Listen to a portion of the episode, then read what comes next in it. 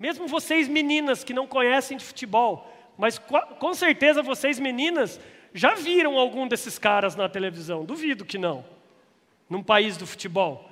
Cada um deles tem um jeitão, tem um estilo. Cara, não existe estilo de liderança. Existe o seu jeitão que você vai se adequar. Me perguntaram, André, me define o que é um bom líder. Bom líder é o que dá resultado. Ponto.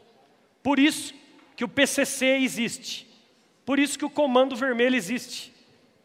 Dá resultado para o tráfico, para a liderança criminosa, tá? Dá resultado, existe, porque a liderança funciona. Lider, não é para vocês saírem daqui e traficar, não é isso, pelo amor de Deus. Mas o que eu estou querendo dizer é você respeitar o seu jeitão e buscar conhecimento. Existem cursos, existem livros, DVD sobre. Estude. Estude. Não existe vendedor nato, nem líder nato. Você pode ter nascido com alguma predisposição, mas se você não estudar, não adianta. André, mas qual a diferença entre líder e chefe? O líder.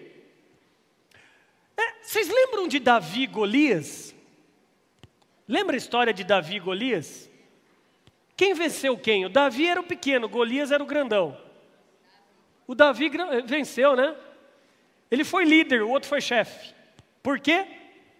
Porque o líder ele lidera pela democracia, o chefe pela autocracia. O líder, ele é obedecido por respeito, o chefe é obedecido por medo. O líder tem a equipe cooperando por ele, o chefe tem a equipe sempre sabotando ele.